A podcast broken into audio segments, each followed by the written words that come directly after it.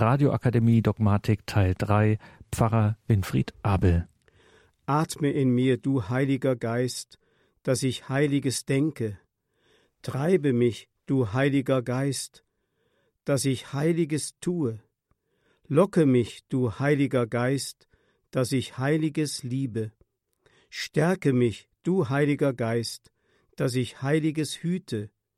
Hüte mich, du Heiliger Geist, dass ich das Heilige nimmer verliere. Amen. Im Namen des Vaters und des Sohnes und des Heiligen Geistes. Amen. Liebe Hörerinnen und Hörer von Radio Horeb, liebe Teilnehmer der Rundfunkakademie, wir sind zurzeit am dogmatischen Teil unserer Akademie, nämlich beim Credo, beim Glaubensbekenntnis der Kirche. Und wir haben schon gehört den Einwand, den zum Beispiel der berühmte Dichter Johann Wolfgang von Goethe einmal zu Eckermann machte, ich glaubte an Gott und die Natur und an den Sieg des Edlen über das Schlechte, aber das war der frommen Seele nicht genug, ich sollte auch noch glauben, dass drei eins sei und eins drei, das aber widerstrebte dem Wahrheitsgefühl meiner Seele, auch sah ich nicht ein, dass mir damit auch im mindesten wäre geholfen gewesen. Der das gesagt hat, war sicherlich eine große intellektuelle Gestalt, aber von Theologie hat er wirklich nicht viel verstanden. Denn der Glaube an den dreifaltigen Gott ist sozusagen das A und O unseres Wohlbefindens. Der Mensch könnte nicht Mensch sein ohne ihn, der einer ist in drei Personen, Gott ist Gemeinschaft und gerade das spiegelt sich ja auch im menschlichen Leben wider, dass er selbst ein als Individuum nur sich als Mensch entfalten kann durch die Gemeinschaft, in der Gemeinschaft. Deswegen ist ja auch die Familie so wichtig. Nun beginnt das Glaubensbekenntnis mit den Worten Ich glaube an Gott, den Vater, den Allmächtigen. Bleiben wir zunächst einmal bei dem Vater stehen. Das Wort Vater besagt ja so vieles, bedeutet im tiefsten so etwas wie ein Vorhersein, ein Ursprung, aus dem etwas hervorgeht, eine Kreativität, die zeugen kann, die Leben weitergeben kann. Aber was vor allem Vater bedeutet, ist Liebe. Väterlichkeit ist eigentlich die Liebesform des Mannseins.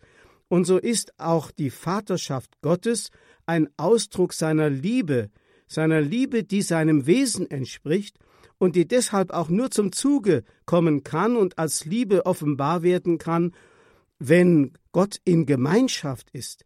Der dreifaltige Gott ist der Ursprung der Liebe.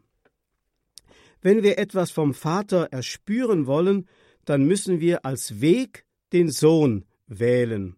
Das Wort Sohn beinhaltet immer auch gleichzeitig Vaterschaft, sonst würde es ja nicht Sohnschaft geben. Jesus sagt ja selber, Wer mich sieht, sieht den Vater bei Johannes Kapitel 14.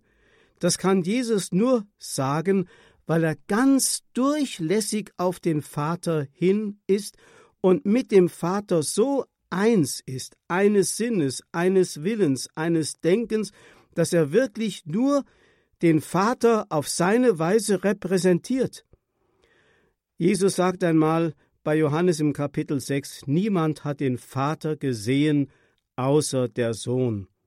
Dieses Wort Vater und Vaterschaft ist so etwas wie ein Urwort, das in den Menschen etwas von Assoziation bewirkt, von Freude, von Geborgenheit, von Liebe, von Autorität, auch im guten Sinne. Es ist tragisch, dass dieses Urwort von manchen heute gar nicht mehr verstanden wird. Durch die Menschwerdung Christi, und durch die Erlösung wird das Wesen des Vaters deutlich sichtbar. Gott ist die Liebe. Heute leben wir in einer Gesellschaft, die geprägt ist durch die Abwesenheit des Vaters. Man könnte sagen, die Abwesenheit des Vaters ist ein Symptom oder ein Syndrom unserer Zeit.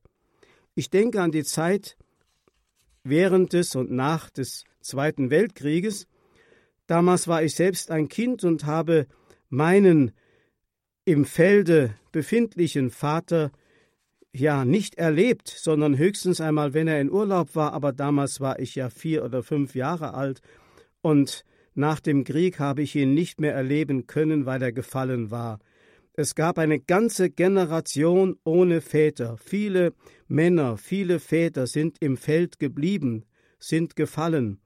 Und dennoch, auch wenn die Väter lange in Gefangenschaft waren oder im Kampf gefallen waren, sie waren doch immer anwesend. Sie waren erwartet. Sie waren geliebt.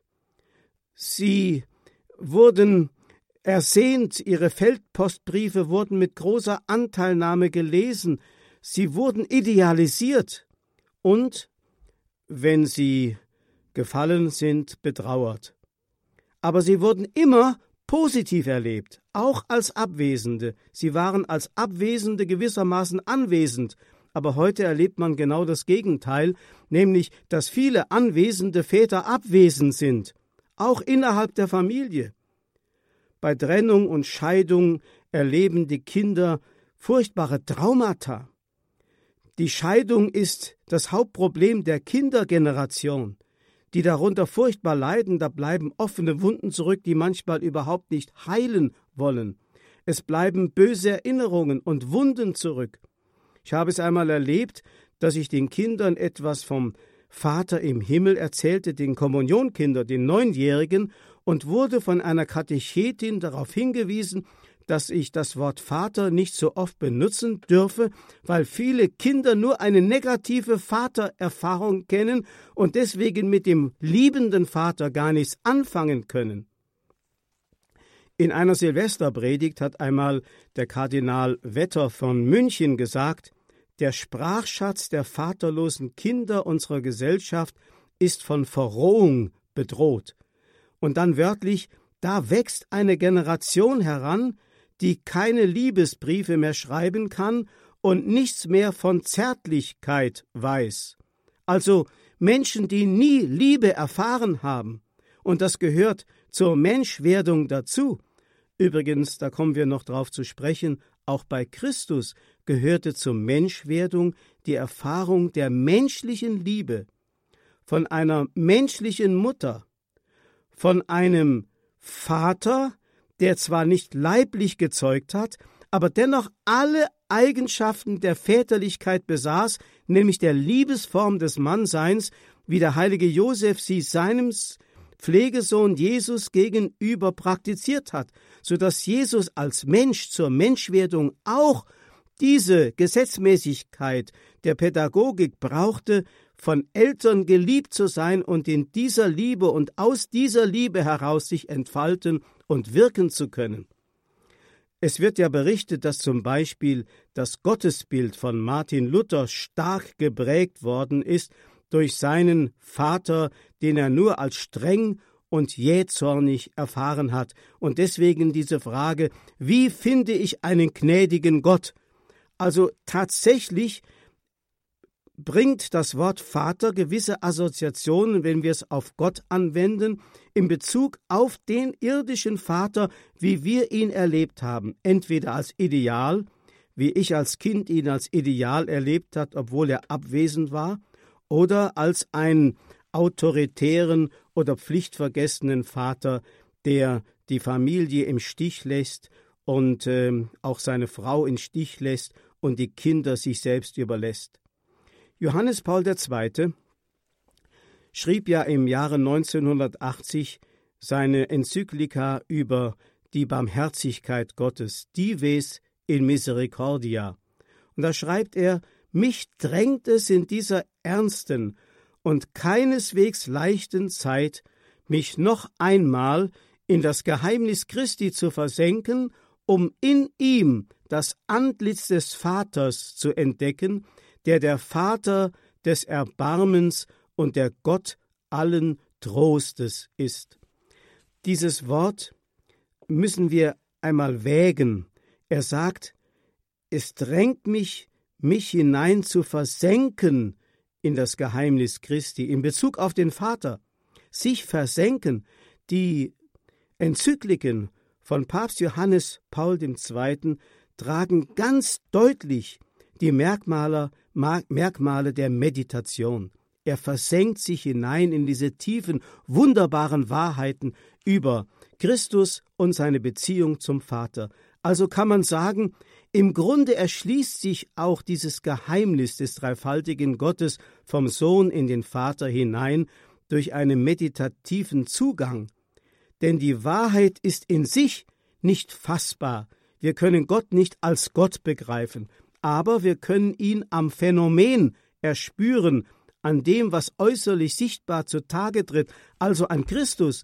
Und wenn Jesus sagt, wer mich sieht, der sieht den Vater, dann ist das zunächst einmal für Jesus selbst ein moralischer Anspruch, den er an sich selber anlegt, nämlich so dem Vater zu entsprechen, dass die Menschen auch durch ihn zum Vater geführt werden können. Und wenn Sie einmal die Evangelien genau unter diesem Aspekt lesen, wird Ihnen Folgendes auffallen, nämlich, dass Jesus niemals duldet, dass mit seiner Person ein Personenkult etwa ähm, betrieben wird, der nur bei ihm hängen bleibt, sondern Jesus verweist immer auf den Vater. Und wenn die Menschen sich an ihn hängen, das heißt ja einmal, sie wollten ihn zum König machen und so weiter, zieht er sich sofort zurück, damit der Blick zum Vater offen bleibt, denn er will, dass der Vater durch ihn offenbar wird. Das Wort Vater klingt im Neuen Testament fast revolutionär. Man müsste sich hineinversetzen können in, die Mentalität eines gesetzestreuen Juden zur Zeit Jesu. Denn bis dahin war es verboten, den Namen Gottes überhaupt in den Mund zu nehmen. Der Name Yahweh musste beim Verlesen der Torah durch das Wort Adonai, Herr, ersetzt werden. Yahweh, das war ein heiliger Name, mit dem man nicht verunehren durfte, indem man ihn überhaupt in den Mund nahm. Nein, man sagte Adonai. Also in einer tiefen, tiefen Ehrfurcht hatte man einen solchen Respekt, manchmal sogar eine solche Angst vor Gott, dass man nicht einmal wagte, seinen Namen auszusprechen, weil dem Menschen deutlich war, dass der Abstand zwischen Geschöpf und Schöpfer so gewaltig groß war, aber man konnte sich nicht vorstellen, dass dieser Schöpfer ein Liebender, und zwar in der Qualität ein Liebender war, wie Jesus ihn uns offenbaren wollte. Und dann kommt Jesus daher und lehrt uns Abba sagen, Abba, Väterchen, Papa, das ist die Koseform, die Liebesform des Namens Vater. Und jetzt dürfen wir auf einmal Gott ansprechen mit diesem liebenden Ausdruck, wie ein Kind seinen Vater tituliert, den es liebt, und das Kind, das von der Liebe des Vaters so überschüttet und beschenkt wird, dass es nichts anderes sagen kann, als diese vertraute Umgangsform, wie man eben Väterchen oder Papa sagt.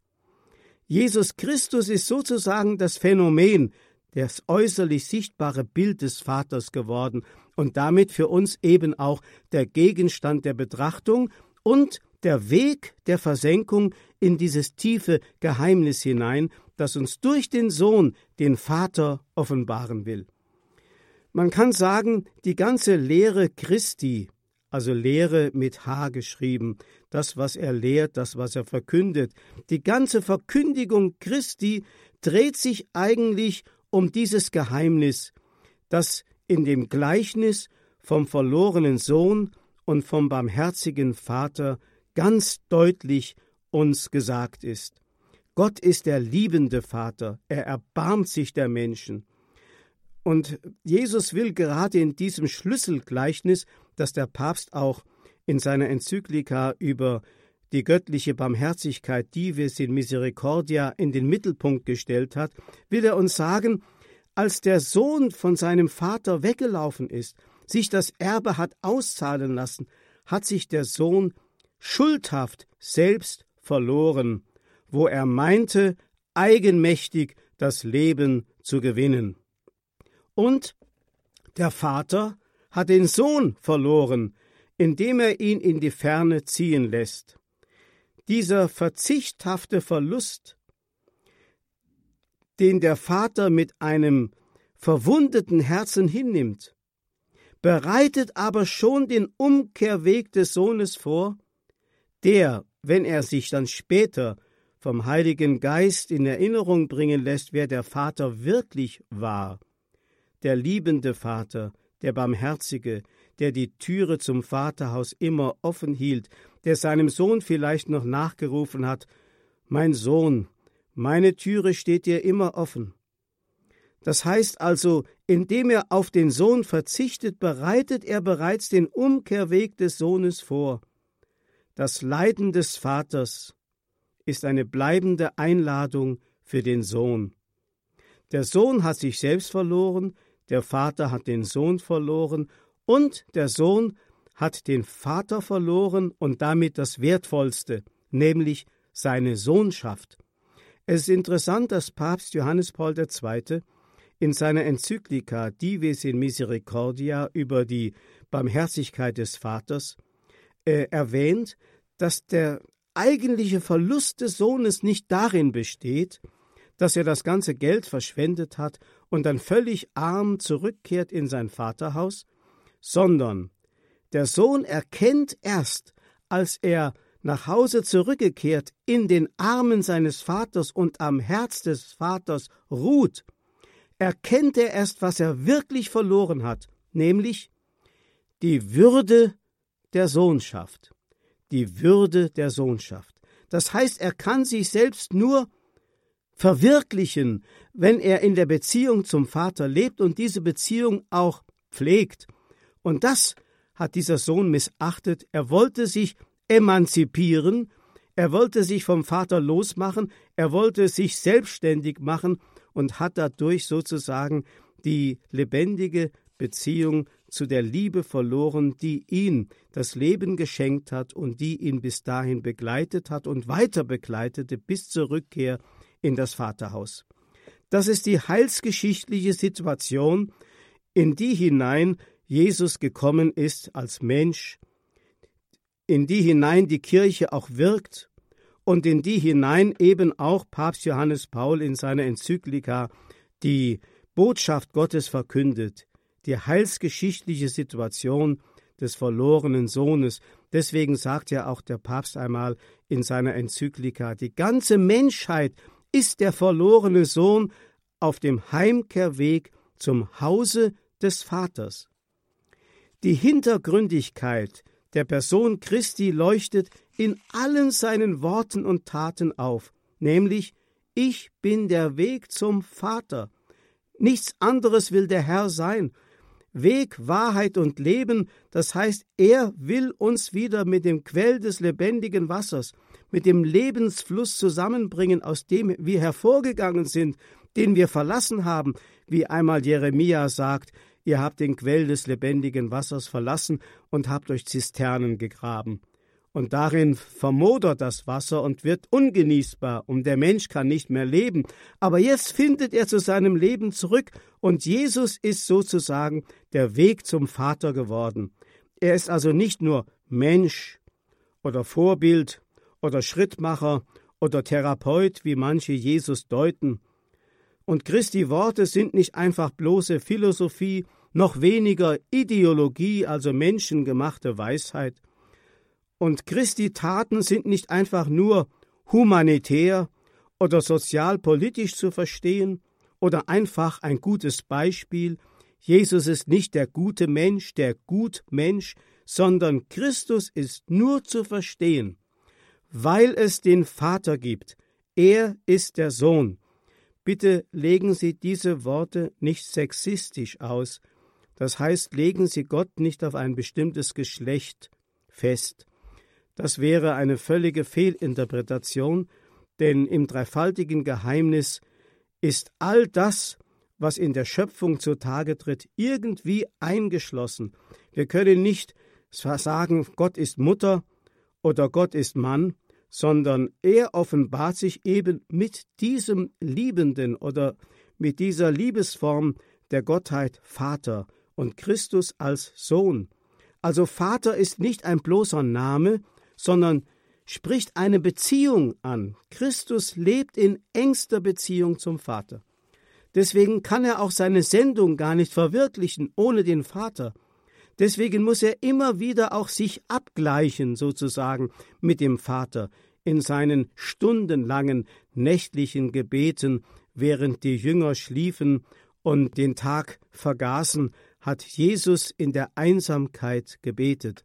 Ich glaube, dieses Beten in der Einsamkeit, die Intimität mit dem Vater, müsste viel mehr betrachtet werden, da müsste man sich noch viel mehr hinein versenken. Wir kommen noch daraus zu sprechen, dass Jesus uns ja auch Anteil gibt an dieser Intimität mit dem Vater, indem er uns das Gebet lehrt, wie man zum Vater sprechen soll. Vater unser, unser Vater. Als Jesus im Jordan getauft wurde, wir wissen ja, dass das nicht vergleichbar ist mit der sakramentalen Taufe, die uns ja erst im Tod Christi geschenkt wird, wo der Quell zum Fließen kommt, der Quell des lebendigen Wassers, der uns alle heilt. Die Taufe Jesu war ja so etwas wie ein Solidaritätsakt, stellvertretend für alle Menschen, die als Schuldner und Sünder vor Gott stehen und Ausschau halten nach einem Erlöser. Als Jesus also diesen Akt der Solidarität, indem er sich mit den Sündern eins machte, beging, indem er sich taufen ließ, da bekennt der Vater sich zu den Menschen, den sündigen Menschen, indem sich Jesus auch zu den sündigen Menschen bekennt. Denn was Jesus tut, tut auch der Vater. Jesus solidarisiert sich mit den Sündigen, bekennt sich mit den Sündern, so wie der Vater das tut, auch mit dieser bestätigenden Stimme vom Himmel, dieser ist mein geliebter Sohn. Damit meint er den, von dem der heilige Paulus sagt, er ist für uns zur Sünde geworden. Das heißt, in Jesus nimmt er die gesamte sündige Menschheit wieder auf und lädt sie ein, zum Vaterhaus zu kommen. Zu allen Zeiten hat man versucht, Christus von dieser Einheit mit dem Vater abzukoppeln, von der er sich niemals hat loslösen lassen. Wenn Sie einmal unter diesem Aspekt zum Beispiel die Versuchung, die dreifache Versuchung Jesu in der Wüste, Wüste betrachten, da wird Ihnen deutlich, das Eigentliche, was in diesen Versuchungen der Teufel versucht, ist nämlich, Jesus abzukoppeln von der Einheit mit dem Vater, ihn sozusagen vom Vater zu emanzipieren und ihm einzureden, er müsse sich, wenn er wirklich seinen eigenen Willen durchsetzen will, wenn er wirklich eigenständig halten, handeln wolle, endlich einmal von seinem Vater loslösen. Und dann würde die Sendung Jesu reduziert werden auf eine rein irdische Mission. Dann ging es wirklich nur um Brot und um Macht, um Besitz und um Geltung. Jesus hätte das alles als Mensch sicherlich auf vorbildliche Weise verwirklichen können, aber ohne den Vater hätte es keine Erlösung gegeben. Wir kommen darauf noch zu sprechen, wie wichtig dieses Wort Erlösung ist. Jesus kommt ja mit einer bestimmten Mission in diese Welt, nicht um ein großer Politiker zu werden, nicht um uns Brot zu geben, nicht um Menschen zu heilen von ihren Krankheiten, das alles entspricht auch irgendwie dem Erbarmen des Vaters. Aber das Eigentliche ist, die Menschen zurückführen auf dem Weg zum Vater, den er selber vorgibt. In der Geschichte der Kirche kommt auch diese Abkoppelung von der Einheit mit dem Vater immer wieder in den verschiedensten Strömungen vor, zum Beispiel in der Gnosis, wo der Mensch versuchte, nicht mehr von der Offenbarung her, sondern mit seiner eigenen Erkenntnis sich einen Weg zur Erlösung zu bahnen. Oder in der Irrlehre des Arianismus in den ersten christlichen Jahrhunderten, wo Christus als reiner Mensch, zwar vom Heiligen Geist erfüllt, aber als reiner Mensch verkündet wird, um uns einen menschlichen Weg zu offenbaren. Oder der Pelagianismus, eine eine Irrlehre, die zur Zeit des heiligen Augustinus im Schwange war, wo die menschliche Leistung, das Halten der Gebote dem Menschen die Möglichkeit gab, sich selber zu erlösen. Und genau die Situation fand ja auch Christus zu seiner Zeit vor, dass eine solche Fülle von Gesetzen und von Vorschriften damals dem Menschen eine Selbsterlösung vorgaukelten, dass man meinte, man brauche ihn, den Erlöser, gar nicht mehr im Leben vorkommen zu lassen. So wie Christus ohne den Vater nicht begriffen werden kann, so kann auch der Mensch ohne Gott nicht begriffen werden. Der Mensch ist sozusagen der lebendige Beweis Gottes, denn der Mensch könnte nicht Mensch sein ohne die Beziehung zu ihm. Der Mensch, das Wort Mensch ist sozusagen ein komplementärer Begriff. Der Mensch ist ein Beziehungswesen. Er braucht als Ergänzung den anderen, nicht nur irdisch einen Partner, sondern auch irdisch-himmlisch die Beziehung zu Gott. Der berühmte Wiener Hofprediger des 17. Jahrhunderts, Abraham a Sancta Clara, sagt einmal: Was ist der Mensch ohne Gott? Wie ein Leib ohne Seele, wie ein Brunnen ohne Wasser, wie ein Fass ohne Wein, wie eine Uhr ohne Zeiger, wie ein Schiff ohne Kompass. Das heißt, der Mensch kann nur Mensch sein im edelsten Sinne, wenn er in der Beziehung zu Gott lebt, dann erst leuchtet auf sein Gott ebenbildlich sein, und das macht den Menschen zum Menschen. Der diabolische Versuch, den Menschen von Gott zu emanzipieren, ist ein Widersinn.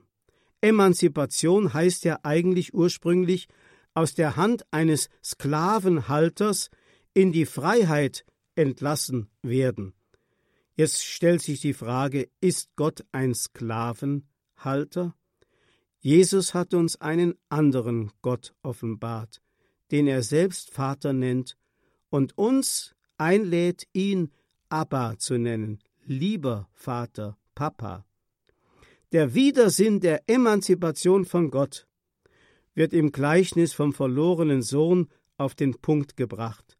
Der Sohn meint sich zu emanzipieren, indem er sich von Gott abwendet.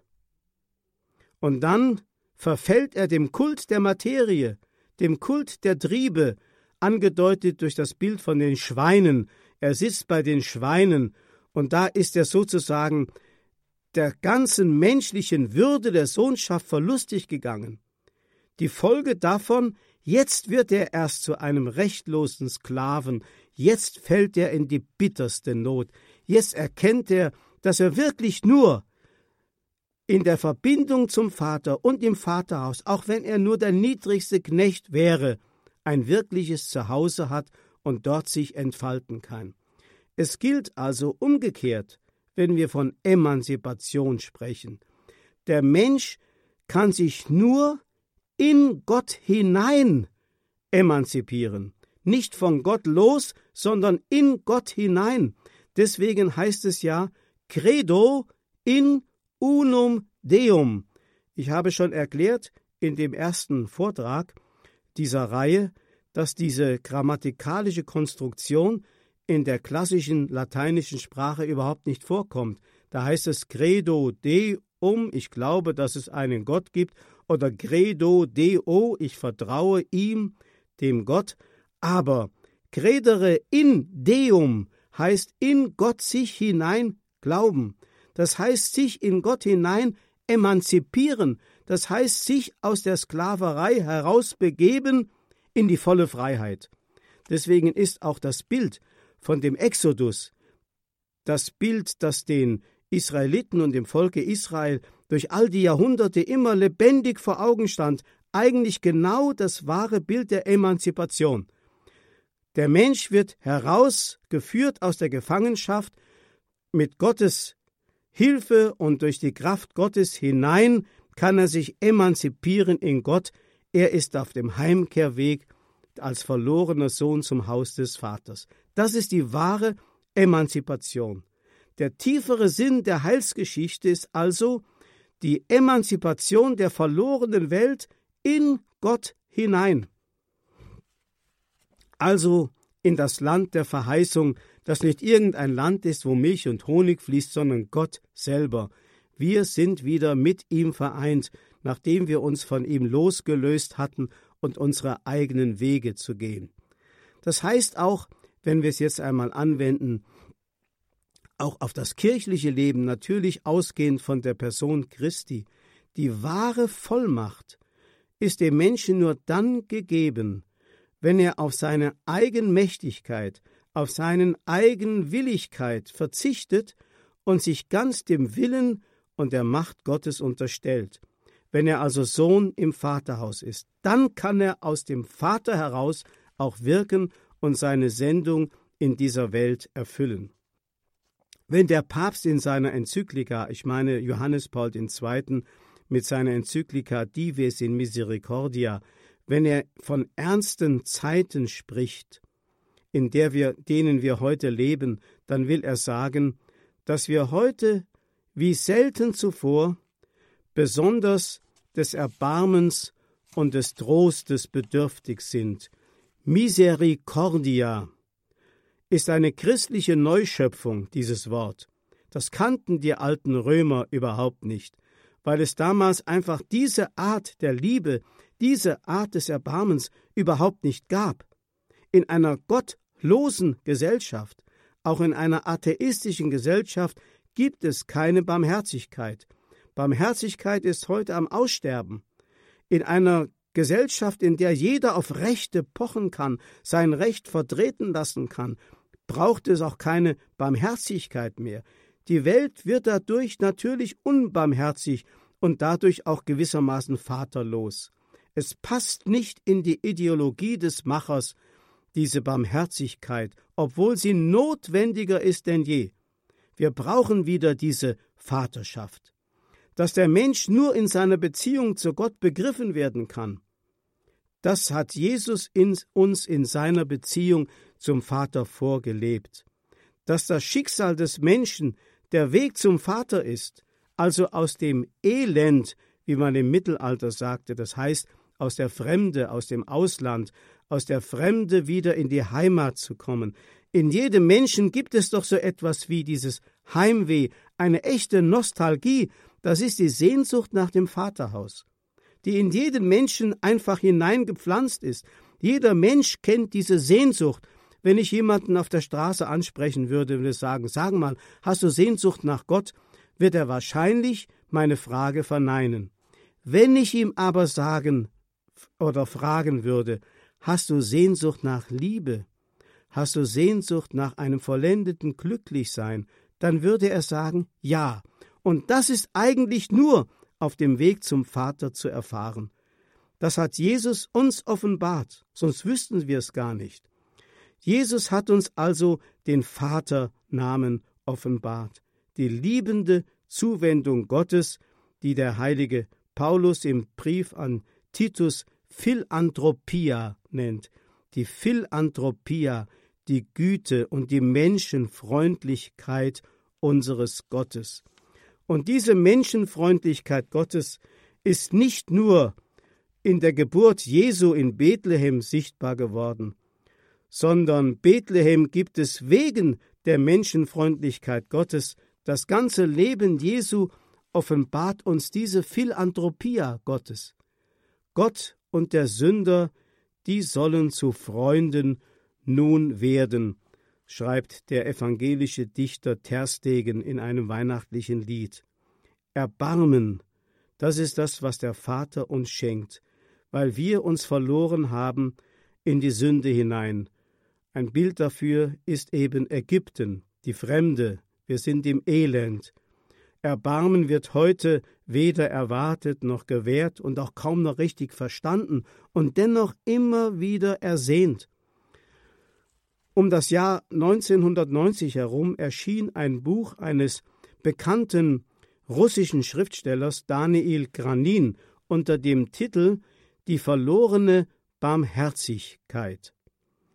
Dieses Buch schildert eine Begebenheit, die Daniel Granin Ende der 80er Jahre, es war noch in der Zeit des Kommunismus, erlebte, als er in Leningrad, dem heutigen St. Petersburg, über die Straße ging und dort stolperte und ganz hart an der Bordsteinkante aufschlug, dabei sich den Arm ausrenkte, also auskugelte und dann blutüberströmt am Straßenrand liegen blieb. Und die Menschen gingen an ihm vorbei, die einen lachten ihn aus, die anderen kümmerten sich, andere beschimpften ihn als Penner, aber niemand half ihm. Und als er sich nach einer gewissen Zeit selbst wieder aufrichten und nach Hause wanken konnte und dann den Krankenwagen, den ärztlichen Notdienst rief und sich wenig später im Krankenhaus in einem Patientenbett vorfand, da überlegte er, was ist da eigentlich passiert? Was haben die Menschen eigentlich getan mit mir, indem sie mich da beschimpft und ausgelacht haben? Und dann kam ihm das Wort Barmherzigkeit, die verlorene Barmherzigkeit, und er erinnerte sich, dass die Ideologie des atheistischen Kommunismus dieses Wort Barmherzigkeit aus dem Vokabular, sogar aus den Lexika, den Sprachlexika ausgetilgt hatte, weil Barmherzigkeit ja einer Klassengesellschaft ähm, ähm, entsprach, die der Kommunismus nicht mehr kannte, weil alle gleichen Rechtes waren und der Staat für alles sorgte, deswegen brauchte es keine Barmherzigkeit mehr. Ich konnte das kaum glauben, bis ich wenig später einer jungen Studentin aus Russland, einer jungen Russin in einem ICE begegnete und ähm, sie auf das Buch von Daniel Granin ansprach und sie dann fragte, sagen Sie mal, können Sie mir sagen, wie Barmherzigkeit auf Russisch heißt? Die Studentin konnte es mir nicht sagen. Da ich das Wort ja gelesen hatte, Miloserdie, Barmherzigkeit, Miloserdie, sagte ich ihr, könnte das nicht so heißen? Da schaute sie mich an und sagte, ja, so könnte man es nennen. Mildherzigkeit auf Deutsch. Dieses Wort hatte diese Frau noch nie in ihrem Leben gehört. Das war aus dem Vokabular verschwunden. Und fragen Sie sich einmal, wo in unserer Gesellschaft heute, in den Medien zum Beispiel oder im täglichen Gespräch, dieses Wort Barmherzigkeit noch vorkommt. Also, wir verstehen jetzt auch, warum gerade die Päpste Johannes Paul II., dann eben Benedikt XVI. und jetzt auch der Papst Franziskus dieses Wort Barmherzigkeit als eine Offenbarung Gottes der Kirche und der Welt wieder schenken. Es ist ja die Botschaft, die durch eine prophetische äh, Ordensschwester, nämlich Faustina Kowalska in Polen, der Kirche gegeben, vom Papst Johannes Paul II. propagiert wurde und jetzt für das neue Jahrtausend der Kirche als das große Programm mitgegeben worden ist, die Barmherzigkeit Gottes zu offenbaren und zu leben und damit den Vater wieder sichtbar zu machen. Vater ist also ein Synonym für Barmherzigkeit. Wie oft höre ich, dass man sich vorsehen müsse, vor Kindern vom guten Vater zu sprechen, weil oft so große Verletzungen bei Kindern vorliegen, die eine gegenteilige Erfahrung gemacht haben. Da kann man wirklich nur darauf vertrauen, dass Gott es umgekehrt macht wie beim heiligen Paulus, nämlich wenn es heißt, Gott hat mir seinen Sohn offenbart, schreibt der heilige Paulus im Galaterbrief. So kann der Sohn auch einem Kind den Vater offenbaren. Wie Jesus einmal im Matthäusevangelium Kapitel 11 sagt, Niemand kennt den Sohn, nur der Vater, und niemand kennt den Vater, nur der Sohn und der, dem es der Sohn offenbaren will. Wir sollten wirklich darum beten, dass der Sohn Jesus Christus uns wieder seinen Vater als den liebenden und barmherzigen Vater offenbart. Ehre sei dem Vater und dem Sohn und dem Heiligen Geist, wie im Anfang so auch jetzt und alle Zeit und in Ewigkeit. Amen. Und das war sie, unsere Radioakademie bei Radio Horeb und Radio Maria mit Pfarrer Winfried Abel. Er gestaltet die Einheit Dogmatik im Rahmen des Katechistenkurses im Haus St. Ulrich in Hochaltingen. Dort immer sind wir ja hier bei Radio Horeb und Radio Maria zu Gast am Mittwochabend. Wer uns kennt, weiß, dass wir diesen Vortrag als Audiomitschnitt auch kostenlos Ihnen zuschicken über unseren CD-Dienst. Wie Sie den erreichen, Das erfahren Sie auf der Homepage von Radio Horeb, horeb.org. Und dort kann man sich natürlich auch ganz einfach diese Sendung dann online downloaden, abrufen in unserem Podcast- und Downloadbereich horeb.org.